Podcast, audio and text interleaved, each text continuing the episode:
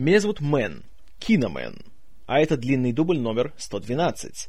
И сегодня речь пойдет о 12-м фильме с участием Джеймса Бонда. Совпадение? Да. Итак, сегодняшний фильм только для ваших глаз, год выхода 1981. Вышел себе Moonraker в 79-м, поставил рекорд по мировым кассовым сборам для всей Бондианы, и встал главный вопрос. Куда дальше? Куда отправится Джеймс Бонд после космоса? И продюсер Альберт Брокколи справедливо решил, что идти уже куда-то дальше, увеличивать масштабы, не знаю, отправлять Бонда на Юпитер, это было бы уже не совсем разумно. Поэтому он решил, что надо бы немножечко понизить градус фантастики, вернуть все как-то на Землю во всех смыслах, и сделать более, в кавычках, реалистичное и э, серьезное кино. Поэтому в первую очередь было решено уже отказаться от услуг режиссера Льюиса Гилберта и его сценариста Кристофера Вуда. А для того, чтобы, скажем так, э, дать Бонду новое дыхание и ввести агента 007 в новое десятилетие, в 80-е, тут э, написание сценария Брокколи поручил своему приемному сыну Майклу Уилсону, который, ко всему прочему, был еще и исполнительным продюсером фильма.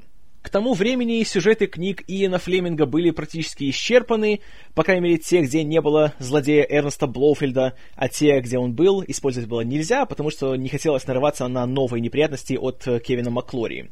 Поэтому было решено взять название от э, сборника рассказов о Бонде, For Your Eyes Only, только для ваших глаз, а в сам сюжет было решено снова вплести э, холодную войну и вот эту неспокойную ситуацию между Западом и Советским Союзом, поэтому сюжет вращался вокруг э, мобильного передатчика под названием ATAC, который использовался для управления всех э, э, подводных лодок британского флота, и с помощью нажатия кнопки он давал указания по запуску баллистических ракет, и если этот передатчик попадет не в те руки, то, следовательно, весь британский флот, как и вся Британия, окажется в страшной опасности.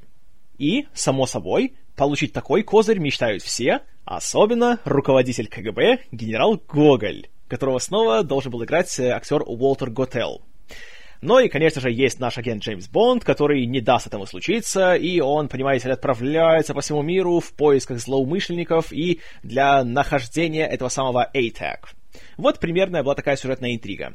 А, Уилсон, кстати, писал сценарий не в одиночку, а еще к нему в пару, чтобы так сказать, его первый раз прошел легче, э, ему был назначен ветеран Бондианы Ричард Майбаум. К вопросу о ветеранах, режиссером фильма был назначен путем повышения э, бывший режиссер монтажа и режиссер второй съемочной группы Джон Гленн, который работал на Бондиане, начиная еще с 69-го, с, на секретной службе Ее Величества. И так как теперь Глен полностью фокусировался на режиссуре, то была найдена ему замена, точнее, две замены. Новым режиссером второй съемочной группы стал человек по имени Артур Вустер, который пришел сюда из мира документального кино, а новым режиссером монтажа стал Джон Гровер. Кроме Глена, еще один член съемочной группы получил большое повышение. Это был Питер Ламонт, который в этот раз стал художником-постановщиком. Потому что Кен Адам в этот раз был занят, работая в США, Поэтому Питер Ламонт, который был уже не первый год его правой рукой, теперь уже стал во главе всего художественного отдела. Но это еще было сделано потому, что в этот раз фильмы должны были стать более приземленными, а следовательно, здесь было уже не место для гигантских этих э, его декораций, знаете, логово злодея, которое сделано или внутри вулкана, или на космической станции и тому подобное. И Ламонт получил главную установку от э, Брокколи, чтобы все декорации выглядели как можно более правдоподобно, чтобы здесь не было ничего такого, что все сказали бы, что «А, ну понятно, это, это же декорации», а чтобы у зрителя было такое чувство, что все происходит на самом деле вот в реальных каких-то локациях. Что касается актерского состава, то на роль Бонда снова вернулся Роджер Мур. Хотя в этот раз он уже не был обязан это делать по контракту, потому что первоначально он подписал э, с Брокколи договор на съемки в трех фильмах, а уже затем на каждый последующий э, с ним заключали отдельные контракты на э, различных условиях. В этот раз у него даже были некоторые сомнения насчет того, что стоит ли ему возвращаться, потому что ему все-таки уже было э, сколько ему было? 50... Э, 53. Да, 53 ему уже было. Но все-таки он решил, что еще разок все-таки можно. Поэтому Мур уже в пятый раз сыграл э, Бонда и таким образом сравнялся с Шоном Коннери по количеству экранных появлений. На роль пассии Бонда, девушки по имени Мелина Хевилок, чьих родителей убивают злодеи, и она отправляется на тропу мести, была взята французская актриса Кароль Буке, которая привлекла внимание Джона Глена и Альберта Брокколи, когда снялась в фильме Луиса Бунюэля «Этот смутный объект желания». Другую ключевую роль по сюжету, спойлер, злодея по имени Ари Кристатос получил англичанин Джулиан Главер, которого вы уже могли видеть, среди прочего, в «Звездных войнах» эпизоде пятом, где он играл одного из генералов Империи, а также в «Индиане Джонсе» и «Последнем крестовом походе», где он играл миллионера Уолтера Донована, который, собственно, и обращается к доктору Джонсу ради поисков священного Грааля. Мур этой новости был особенно рад, потому что они с Главером уже какое-то время назад вместе снимались на телевидении, в сериале «Святой». Поэтому им не нужно было друг к другу привыкать и как-то уже уживаться. И они уже хорошо знали друг друга и э, стиль друг друга, поэтому это пошло всем на пользу. В роли еще одного важного персонажа по имени Коломбо, который, спойлер, сначала считается злодеем, а затем становится партнером Бонда, э, был взят израильский актер Хаим Тополь которого в титрах указали просто как Тополь. Он уже на тот момент был известен своей ролью в экранизации мюзикла «Скрипач на крыше» в 71-м. А роль в «Только для ваших глаз» получил чисто случайно. Э, в Лондоне как-то Альберт Брокколи со своей супругой Даной присутствовали на какой-то большой вечеринке, и э, супруга продюсера увидела актера и сказала, «Хм, а Тополь ведь хорошо сыграл бы эту роль» и тут же сказала мужу, чтобы он на него посмотрел. И в тот же вечер Тополь дал согласие на роль Коломбо. Что касается Старой Гвардии, то в фильме должны были появиться, как обычно, наши главные работники Ми-6. Лоис Максвелл в роли секретарши Манипенни, Дезмонд Льюэллин в роли гаджетмейстера Q и Бернард Ли в роли директора М. Однако тут, как вы уже помните из предыдущих подкастов, э, вмешалась э, уже злая реальность. И оказалось, что у Бернарда Ли рак, и в январе 81-го, когда съемки как раз были в самом разгаре, но до его сцен все еще не дошло, актер скончался. Поэтому пришлось его реплики разбивать между несколькими героями, среди которых был этот самый Кью и министр обороны Великобритании, который уже раньше появлялся в «Бондиане» и которого снова играл актер Джеффри Кин. Съемки фильма начались в сентябре 80-го года, сначала в Северном море, где была снята открывающая фильм сцена атаки на корабль Сент-Джорджес, который является тайным носителем передатчика ATAC. А 15 числа съемочная группа уже переместилась в Грецию, а конкретно на остров Корфу, который в фильме не только играл роль самого себя, но еще и использовался как декорации Испании, где происходила часть сюжета. В октябре началась съемка самой на тот момент масштабной экшн-сцены в плане количества участвующего персонала.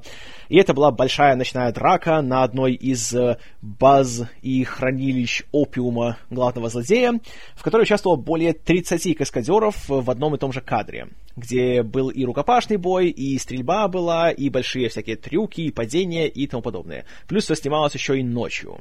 Э, руководил всем этим делом, как и раньше, постановщик трюков и сам каскадер Боб Симмонс. И несмотря на то, что все было прекрасно спланировано, и вроде все было отрепетировано, и все делали профессионалы, все еще без травм не обошлось. И в этот раз пострадал актер Тополь, Несмотря на то, что все используемые патроны в этой сцене проверялись специалистами, и было утверждено, что все они являются холостыми, каким-то образом среди них попался боевой. И Тополь был ранен в голову, ну, правда, не пулей, а осколком, но, тем не менее, кровь хлестала, были получены травмы, и Альберт Брокколи лично как раз присутствовал на съемках в этот день, и он вбежал в кадр, пока еще съемка продолжалась, и он схватил актера и лично повез его в больницу.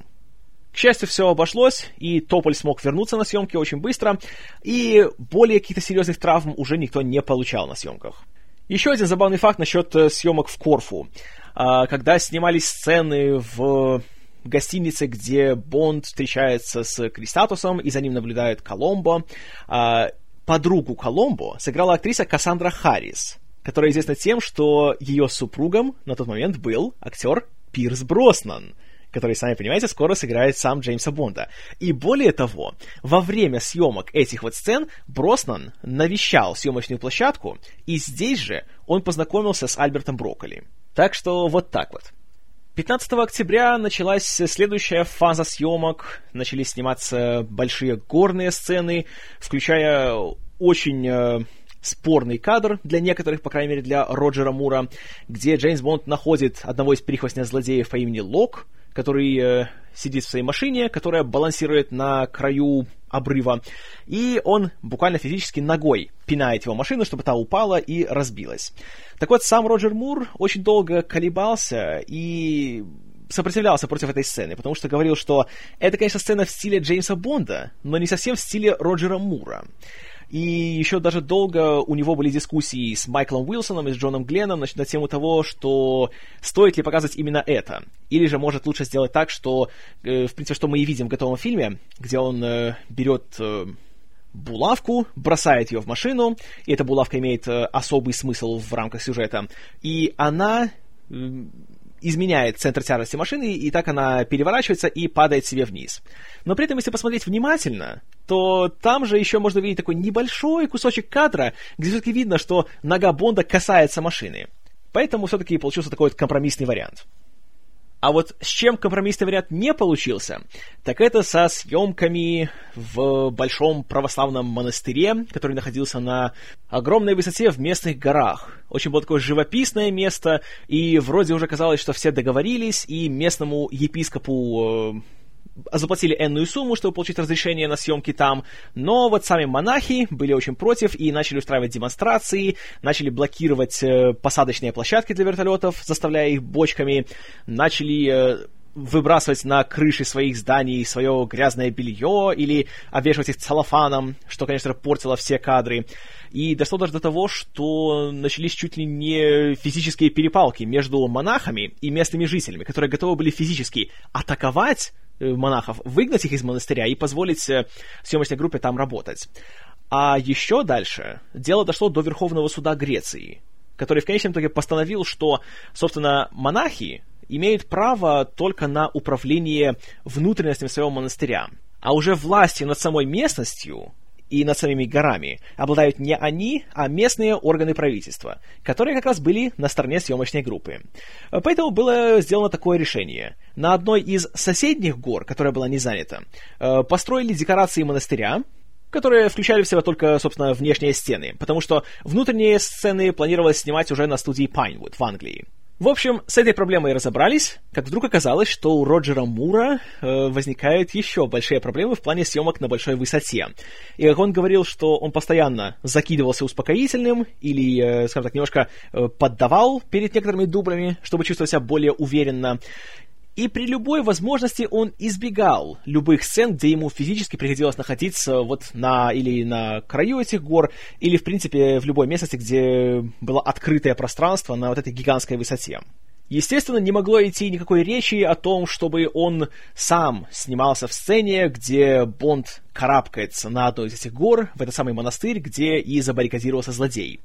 И тут съемочная группа уже обратилась к своему старому знакомому, лыжнику и каскадеру Рику Сильвестру, которого вы помните как исполнителя вот этого потрясающего прыжка с горы на лыжах с парашютом из «Шпиона, который любил меня». И все сцены, где мы видим общий план Бонда, карабкающегося по горе, и особенно там, где он э, с нее немного спадает на тросе, это все делал Рик Сильвестр, находясь на высоте что-то около 115 метров. И для него было особенно трудно выполнять вот это вот э, его это падение со скалы, потому что тут он, э, по сути, делал то, против чего его тренировали все эти годы, когда он занимался альпинизмом. Потому что именно, когда лазишь по горам, главное это уметь держаться за все. А отпускать гору это запрещено, и ни в коем случае это нельзя делать. А тут как раз именно это требовалось от Сильвестра. Тем не менее, он себя переборол, и все-таки все кадры были сняты как надо. После удачного завершения съемок в Греции, съемочная группа переместилась в Англию, на студию Pinewood, где, с одной стороны, снимались интерьерные съемки, а также неподалеку от Лондона, на газовом заводе Бектон, снималась э, сцена, предшествующая вступительным титрам фильма. И эта сцена также подразумевала очень рискованную, очень сложную работу каскадеров. В данном случае это был дублер Роджера Мура Мартин Грейс, который э, выполнял свои сцены прикрепленным к боковой стороне вертолета, который выделывал всякие адские пируэты в воздухе, а тому нужно было держаться и не паниковать, и еще выглядеть как Джеймс Бонд на расстоянии. Также параллельно с этим на Багамских островах делались э, некоторые подводные сцены под руководством Элла Гизингса. И на Багамах все было хорошо, потому что там снимались профессиональные ныряльщики, там не было лиц актеров, поэтому там проблем не было. А вот на студии Pinewood, где уже делались сцены, где мы видим конкретно лица персонажей, э, и это все делалось уже на том самом павильоне 007, в котором есть гигантский резервуар, тут появилась большая проблема.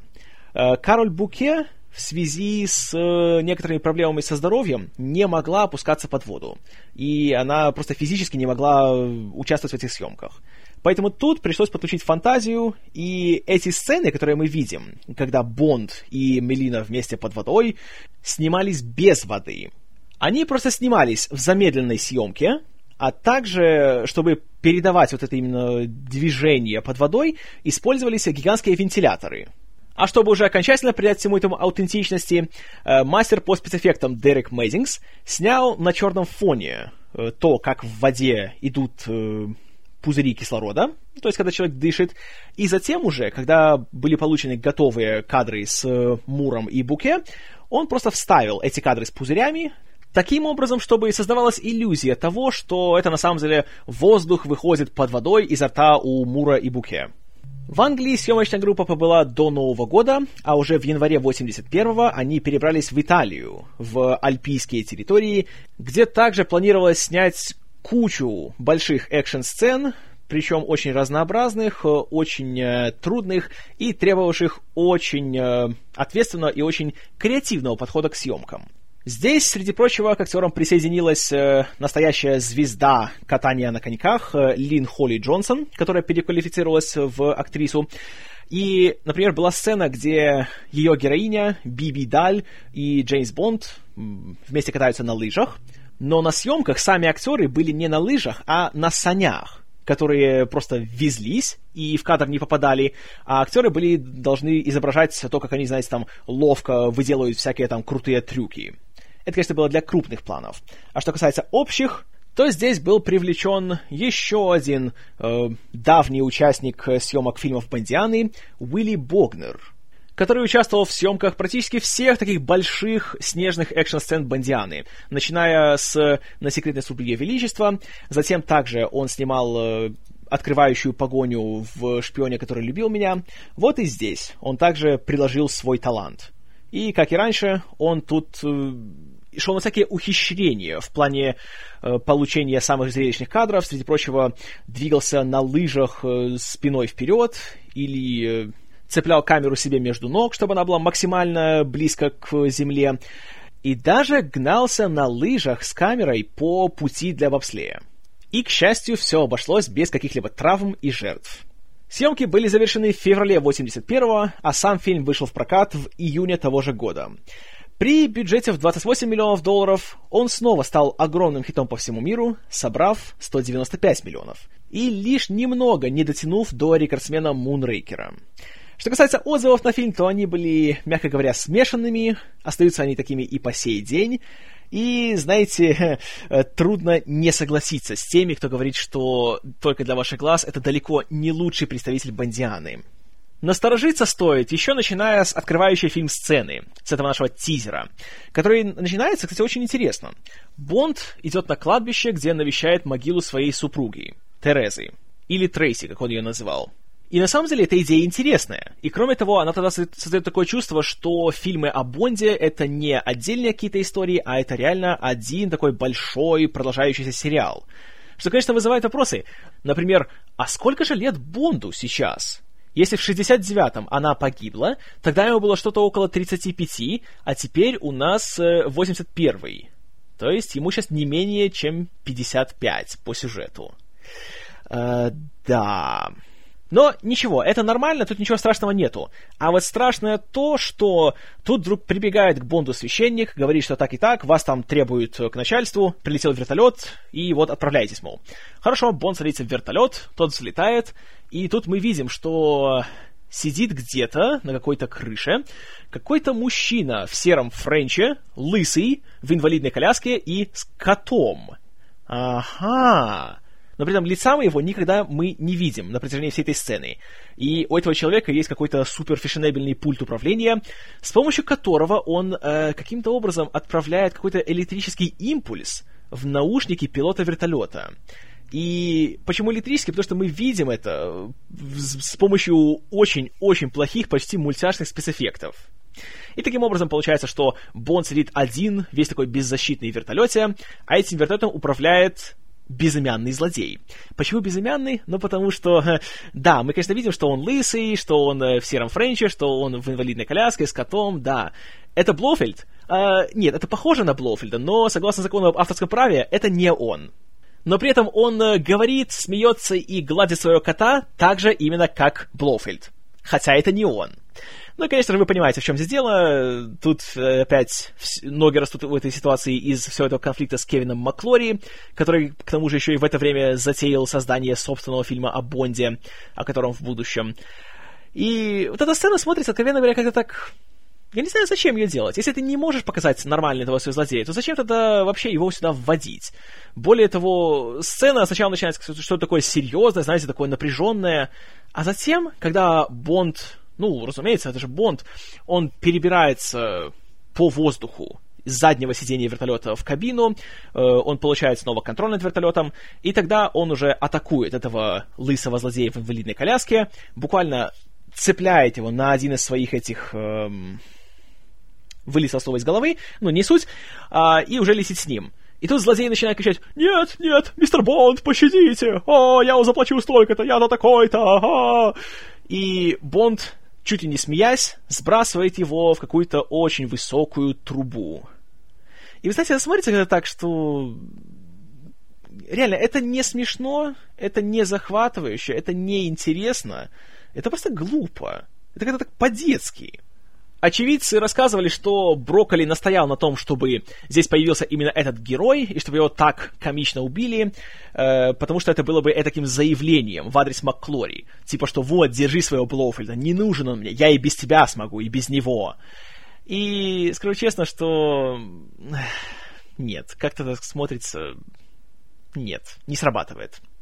Затем начинаются наши вступительные титры, которые опять э, создавал дизайнер Морис Биндер. И тут он пошел на беспрецедентный шаг. Мало того, что в этих титрах появляется, собственно, Роджер Мур, а еще и появляется исполнительница заглавной песни, певица Шина Истон. И песня For Your Eyes Only, которая даже была номинирована на Оскар. Музыку к ней написал композитор Билл Конти, которого вы помните по Рокки, а слова написал Майкл Лисон. И вы знаете, что я вам скажу? Песня, в принципе, она неплохая, но какая-то такая... Ну, не знаю, какая-то она не бондовская. Какая-то уж слишком она какая-то такая сладкая, какая-то слишком такая уж, уж слишком романтичная.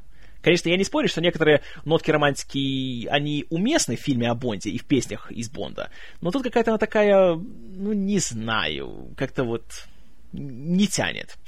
И раз уж мы об этом заговорили, музыка Билла Конти в этом фильме в которой он взял, э, еще подобавлял всякие роково-фанковые мотивы, простите, она отвратительна. Это однозначно худший из всех саундтреков ко всей Бандиане. Ко всей. Просто невыносимо. Любую сцену портит, отвлекает и превращает ее просто в детский сад. И это... Я вообще не знаю, чем они думали, когда его брали. Не, конечно, я понимаю, то, что Конти вообще композитор хороший, но только не здесь. Здесь это просто... Надо было после первого же дня, послушав, что он там набросал, надо было его уволить и брать кого-нибудь другого. Но, увы, он остался здесь. И... Ох, этот саундтрек, он, он ужасен. Он портит каждую сцену, как я уже говорил. И на протяжении фильма только хуже и хуже от него. Ах да, и еще один момент, который я упустил в плане съемочной группы. В этот раз появился новый оператор-постановщик, британец Алан Хьюм который, кстати, является еще одной связью со «Звездными войнами», потому что годом спустя он начнет съемки «Возвращения джедая». Но об этом в будущем. Так вот, заканчиваются титры, и тут мы уже видим э, сцену, которая задает интригу для этого фильма. Хотя лучше бы было пустить ее перед титрами, чтобы она была хоть как-то, э, эта сцена связана с основным сюжетом, но не суть. В общем, происходит нападение на какое-то как бы рыболовецкое судно, в котором на самом деле в тайне работают э, члены британского флота, и этот их суперсекретный передатчик ATAC э, идет ко дну. Но что интересно, лодку топят, но при этом никто не забирается внутрь, чтобы забрать этот самый передатчик. Возникает вопрос, а тогда зачем все это было делать? Но этот вопрос исключительно риторический. Затем мы опять видим нашего полковника Гоголя, хе, Гоголь, э, который уже слышит о том, что ATAC пропал, и он бы с удовольствием его, знаете, прикупил бы, прибрал бы его к своим жадным ручкам. И мы опять видим, что у него есть какая-то интрижка со своей секретаршей. И он все еще работает в декорациях из Ивана Васильевича. А затем мы видим супружескую пару исследователей по фамилии Хевилок, которым как раз прибывает их дочь Мелина, которая играет Кароль Буке. И тут же мы видим, что у ее отца есть абсолютно отвратительный, безумно надоедливый питомец-попугай, который повторяет все, что ему говорят. Буквально все. Запомните этого попугая, он будет важен. И в этой же сцене пилот, который доставил Мелину, э, взлетает на своем э, самолете, возвращается обратно и убивает ее родителей. И тут вроде должно быть что-то, знаете, такое трагическое, такое как-то, знаете, жестокое. Но вот здесь сцена смотрится просто комично, потому что в финале ее э, Мелина подходит к своей матери, берет ее э, платок в руки, сжимает его и смотрит с таким, как бы, знаете, надрывным, печальным взглядом прямо в камеру. И это настолько фальшиво выглядит, и как-то настолько безэмоционально, что как-то так, знаете, как-то так неловко становится, как-то так стыдно становится за актрису и за съемочную группу. И в целом, что нужно сказать, что Кароль Буке в этот раз, она, конечно, девушка довольно симпатичная, хотя не сказал бы, чтобы такая вот вах прямо. И еще у нее проблема в том, что она очень мало эмоциональная, она очень какая-то такая холодная. И большую часть фильма она проходит с одним и тем же взглядом. Знаете, таким полуприщуренным, смотрящим куда-то вдаль, знаете, таким очень серьезным, таким вот вдумчивым. И как-то не срабатывает, если честно. Такой взгляд, в принципе, он мало у кого срабатывает. Но уж точно, что у нее нет. Ну а после этого, наконец, мы возвращаемся в Ми-6, Бонд приходит в офис М, мы видим Мани Пенни, которая, откровенно говоря, выглядит уже старовато, и пора бы ей уже все-таки на покой, но Лоис Максвелл все еще исполняет эту роль. Как, в принципе, и Роджеру Муру тоже пора бы уже на покой, потому что его возраст уже виден, и его невозможно скрыть. И, знаете, все эти его морщины и все эти его тройные подбородки просто бросаются в глаза. И чем дальше, тем хуже. Тут мы узнаем, что М, понимаете ли, в отпуске.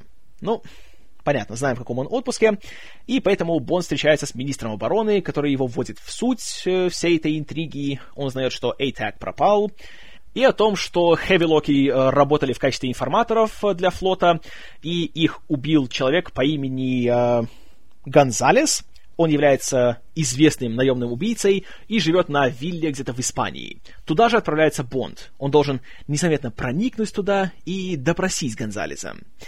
Хорошо, мы теперь уже в Испании, которая на самом деле Греция, но это не важно. Бонд все еще ездит на своем э, лотусе Эсприт, Хотя, если вы думаете, что он станет подлодкой, э, многого не ожидайте, потому что он появляется в паре сцен.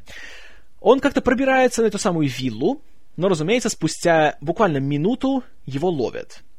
Ну да, международный тайный агент. Молодец. А еще интереснее, знаете, к вопросу о реализме и правдоподобии. Гонзалес, наемный убийца, живет на гигантской вилле, там с бассейном, знаете, со всеми там э, удобствами. У него почему-то человек 50 тусуется, э, всяких э, девушек и молодых людей с модельной внешностью, в купальных костюмах и все такое веселое. Можно прямо подумать, что тут живет Хью Хефнер, а не наемный убийца. Бонда вроде уже собирается убить, как вдруг Гонзалеса убивают из арбалета. И оказывается, что это была Мелина. Что делает Бонд? Он берет и убегает. Он отбивается от прихвостней Гонзалеса с помощью пляжного зонта. Поразительно то, что там людей, по идее, это всей охраны, десятки человек вокруг, у всех есть вроде огнестрельное оружие, никто не может додуматься выстрелить в Бонда. И все думают, о нет, у него зонт, а что нам делать? Затем он убегает, причем он с помощью зонта спрыгивает со стенки, буквально как Мэри Поппинс, расставляет зонт и вот так вот на нем спускается, как на парашюте. А, ну, ну, реализм, конечно же, знаете, правда жизни, товарищи. Никакой фантастики. Он бежит э, по близлежащему лесу, встречает Мелину, которая сразу же снимает свою маску и опять смотрит на него своим этим стальным взглядом. Тут они решают, что все, нам нужно быть вместе, и угоняют от прихвостней на желтом французском Ситроене. Потому что у бондовского Лотуса есть такая гениальная система сигнализации, когда если кто-то пытается открыть машину, она взрывается. Ладно. В общем, начинается большая-пребольшая погоня, которую портит, во-первых, ее безумная затянутость, потому что длится она реально, наверное, раза в два с половиной больше, чем должна. И тут как раз монтажеру Джону Гроверу надо было немножко подинамичнее все сделать. А во-вторых, просто убогий саундтрек Билла Конти портит всякую серьезность этой сцены. Она и так не особенно серьезная, но из этой музыки ну, ну просто невозможно. Хочется удушить себя на этой сцене. Ну и также в этой сцене мы видим э, такие гениальные диалоги, как «Кто ты такая? Он убил моих родителей». Конец разговора. Ладно, и знаете, обидно как раз то, что, в принципе, сами как раз все эти трюки сделаны очень хорошо и исполнены прекрасно. Вот э, в данном случае э, за все эти автомобильные крутые развороты и прыжки и все остальное отвечал э, французский водитель и каскадер Реми Жульен который еще не раз появится в Бандиане. И он как раз постарался прекрасно. Но вот все остальное в этой сцене, оно просто портит все его усилия. От этого становится очень обидно. Особенно от того, что даже посреди всей этой погони есть буквально момент, где Ситроен, на котором угоняют Бонд и Мелина, переворачивается. Они вылазят, просят местных жителей помочь его перевернуть обратно. Они садятся, едут дальше. А в то же время злодеям путь э, перегораживает автобус. Они сначала стоят, спорят, что там э, требуют, чтобы кто-то один уступил, другой, чтобы тоже уступил. Затем они стреляют, автобус едет назад, и продолжается погоня это безумно скучно. И это вообще можно было вырезать всю вот эту сцену, и было бы прекрасно. Но нет. В общем, наши герои убегают, они расходятся каждый своей дорогой, Бонд возвращается в Ми-6, идет к Ю и решает, что надо как-то найти человека, которого он видел на вилле у Гонзалеза, очень такой характерной внешностью, в очках, и для этого они используют аппарат под названием идентиграф. Вот этот самый идентиграф о, товарищи, это нужно просто увидеть.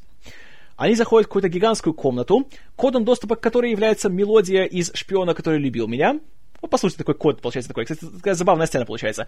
Кью набирает ту-ту-ту-ту-ту, а Бонд добавляет ту-ту. Ну, то есть nobody does it better. Затем они садятся за компьютер и начинают делать фоторобот — Фоторобот формируется на черном экране из э, зеленых линий. Как это называется? Векторная графика, да? Ну, в общем, это еще хуже, чем 8-битные приставки, еще ниже уровень качества. И как они подбирают черты лица этого вот человека, и какой получается портрет, и они это делают несколько часов, и затем на матричном принтере распечатывают фотографию из вот этого вот зеленого линейного рисунка. О боже, я, честное слово, это, наверное, один из самых дурацких моментов вообще за всю историю Бандианы. Один из самых высосанных из пальца, один из самых тупых и один из самых ненамеренно комедийных. Просто ужасно. И даже Дезмонд Льюэллен в роли Кью, который всегда прекрасен, даже он не спасает эту сцену. Очень, очень плохо. Можно, конечно, посмотреть, чтобы посмеяться, но смеяться будете недолго, я вам гарантирую. В общем, создают они идеальный портрет того, кто нужен, и оказывается, что это человек по имени Эмиль Лок, который находится где-то в Италии, поэтому Бонд отправляется туда. Отправляется как раз туда, в эту заснеженную альпийскую местность.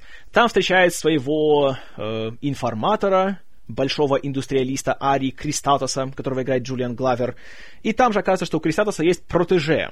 Вот эта самая фигуристка Биби Даль, которая молодая, ей вроде еще даже нет 18, но что происходит? Как только она видит Бонда, она сразу же влюбляется с первого взгляда. О, боги! Ей нет 18, а Бонду за 50. Она в него влюбляется. Простите, никакой самый талантливый актер на свете не убедит меня в том, что вот эта вот молодая особа влюбляется вот в этого вот, вот, вот в этого. Нет, простите, я в это не верю. И сцена, когда чуть позднее Бонд приходит в свой номер в гостинице, Биби уже там, и она залазит к нему в одном полотенце в его кровать, и полотенце снимает, и, понимаете ли, все, вот Давай, Бонд, понимаешь ли, за дело. Э, простите, э, нет, нет, нет, нет, нет, нет, нет, нет. Жуть и безвкусица. Правда, Бонду быстро удается ее отговорить от всех своих э, эротических порывов, и они решают отправляться кататься на лыжах и смотреть э, на выступления по биатлону, где как раз чисто случайно выступает чемпион мира, который является немцем.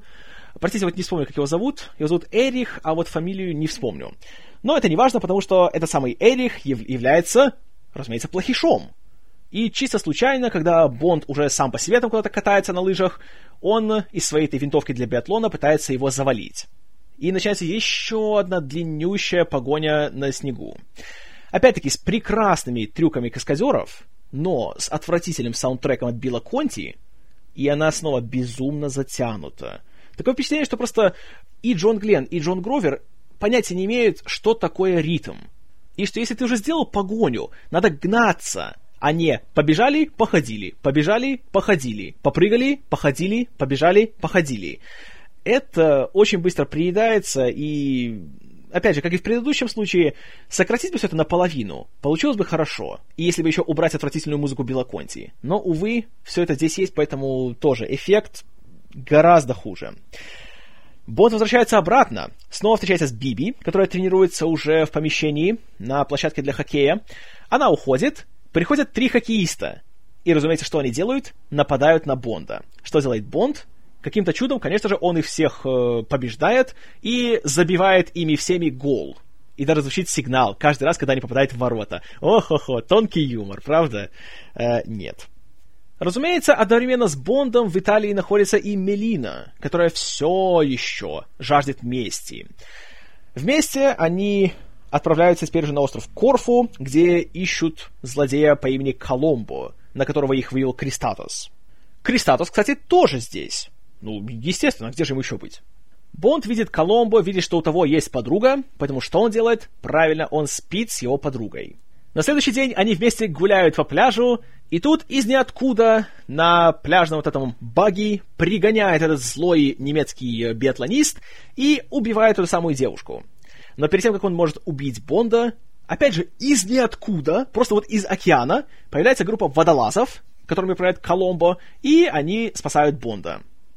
А раньше нельзя было? И во-вторых, что они там делали? Они что, специально сели, ждали вот эти водолазы вот, знаете, возле пляжа под водой, на случай, если вдруг кто-нибудь будет пробегать и кого-нибудь надо убить? Вот, честное слово, простите, даже по логике Бондианы это полный маразм. И уже здесь мы узнаем, что на самом деле Кристатос был злодеем, а Коломбо он хороший парень. Поэтому они с Бондом объединяются, устраивают рейд на один из складов и объектов по производству наркотиков из опиума. Там начинается большая экшн-сцена, опять перестрелка, опять драки, опять э, все остальное. Опять смотрится очень скучно, опять отвратительная музыка Билла Конти, э, которую просто, ну реально, хочется просто выключить фильм, настолько она плоха. И по завершении всего этого дела Бонд убивает Лока. В этой самой сцене, где он сталкивает его машину с утеса. Хорошо. Затем он снова встречается с Мелиной, и они отправляются на поиски потонувшего корабля Сент-Джорджес, где, по идее, находится ATAC. Все еще, спустя столько дней и даже недель, он все еще там находится. Делают они это при этом под абсолютно ужасную, сопливую, слащавую, невыносимо отвратительную аранжировку заглавной песни фильма. Это типа, знаете, романтика, но на самом деле... Ой, нет. Вспоминать больно. Они попадают на корабль, находят ATAC, причем он там целый, они там его разоружают, обезвреживают. Вопрос, а, а что делали злодеи все это время? Они потопили корабль и все, оставили его там просто на дне, чтобы кто-нибудь нашел его? Маразм. Конечно же, когда Бонд и Мелина поднимаются на поверхность, Кристатус уже тут как тут, он их э, захватывает, он их связывает, но вместо того, чтобы просто взять их пристрелить, как сделал бы любой нормальный злодей, он их связывает, цепляет к катеру и пускает их под водой, потому что тут же есть акулы в этой воде. И начинается еще одна очень длинная, очень затянутая, очень скучная экшн-сцена, После которой, конечно же, Бонд находит способ, как обхитрить злодея, как освободиться. И несмотря на то, что у одного из них поранена нога, идет кровь, акулам все равно. Но когда попадаются в воду прихвостни злодея, вот тогда-то акулы их кушают. Э, ладно. Они находят этого самого долбанного попугая, и попугай дает им подсказку насчет того, где находится Эйтак, что находится в этом самом монастыре имени святого Кирилла. То есть реально вот весь финал фильма запущен в действие с помощью попугая. Простите, нет, нет, нет, нет. Бонд, Мелина и Коломбо сооружают экспедицию в этот самый монастырь, взбираются туда по горам. Бонд, конечно, идет первым. И вот тут надо признать, что тут как раз потому, что есть нету музыки, по большей части, и мы просто видим вот сами эти кадры и все эти классные каскадерские трюки, смотрится классно, да. Не можешь не проникнуться уважением к этим людям, которые рисковали своим всем для того, чтобы сделать вот эту сцену. Это прекрасно. Ну а потом начинается опять очередная большая перестрелка, начинается погоня за злодеем, начинаются все эти душевные терзания Мелины насчет того, что надо ли ей совершать месть или же надо его простить, потому что потом не переживешь с этим чувством вины, бла-бла-бла. Все заканчивается, и когда так думаешь, мeh, и так уже сколько раз это все видели, и тут ничего абсолютно нового нету. Но чем фильм добивает окончательно и заставляет просто пожалеть о потраченных 128 минутах своей жизни, это финальная сцена, когда Бонд и Мелина после успешного завершения миссии и после уничтожения ATAC, так что он не попал в руки Советам, остаются на лодке и все, собираются, знаете, предаться разврату, как вдруг э, с ними на связь выходит Ми-6 и говорят, что премьер-министр вам звонит, хочет вас поблагодарить. Что делает Бонд? Он берет свои часы со своим этим коммуникатором и дает попугаю. И попугай начинает говорить, типа это Бонд. И мы видим какую-то девушку, которая как бы пародирует Маргарет Тэтчер, и нас хотят убедить в том, что премьер-министр Великобритании, которая как бы Маргарет Тэтчер, всерьез верит в то, что вот этот попугай, который явно попугай, а не человек, что это Джеймс Бонд, и она с ним даже начинает вести диалог. О боги, как это ужасно, товарищи. Этому не место в фильме о Бонде. Этому не место даже в шоу Бенни Хилла. Это настолько плохо. Это фарс в самом плохом смысле слова. И тут все фразы про какую-либо, знаете, реалистичность, правдоподобие, серьезность разбиваются в дребезги. Вот об эту одну сцену. Она просто тихий ужас. И очень показательный тот факт, что после выхода фильма Сценарий Майкла Уилсона и Ричарда Майбаума был номинирован на премию Гильдии сценаристов Америки в категории «Лучший адаптированный сценарий. Комедия или мюзикл». Вот как раз это для меня лично все объясняет. Но знаете, даже как комедия, фильм смотрится очень, очень плохо. Роджер Мур слишком стар, экшен слишком плохо смонтирован, саундтрек отвратителен, сюжет, откровенно говоря, скучен — Набоковские мотивы абсолютно здесь неуместные. И в конце концов просто думаешь, на что я трачу свою жизнь вот с этим фильмом. Но все-таки есть хорошие моменты. Они связаны прежде всего с работой каскадеров. Вот они как раз прекрасные. И если сравнивать с пока что худшим фильмом о Бонде, с «Человеком с золотым пистолетом», есть один гигантский плюс. Здесь нету раздетого Бонда. И здесь нету ни у кого трех сосков. И вот это хорошо. И за это я ставлю фильму 3 балла из 10. И ни в коем случае я его вам не рекомендую. Увы, Бандиана 80-х, по крайней мере в первой половине, это очень грустное зрелище, и я бы рад вам сказать, что дальше будет лучше, но дальше лучше не будет. Дальше будет только хуже. Джеймс Бонд вернется в фильме «Осьминожка», а я вернусь в длинном дубле номер 113. А до тех пор спасибо за внимание. С вами был Киномен. И слава богу, что есть твердая валюта.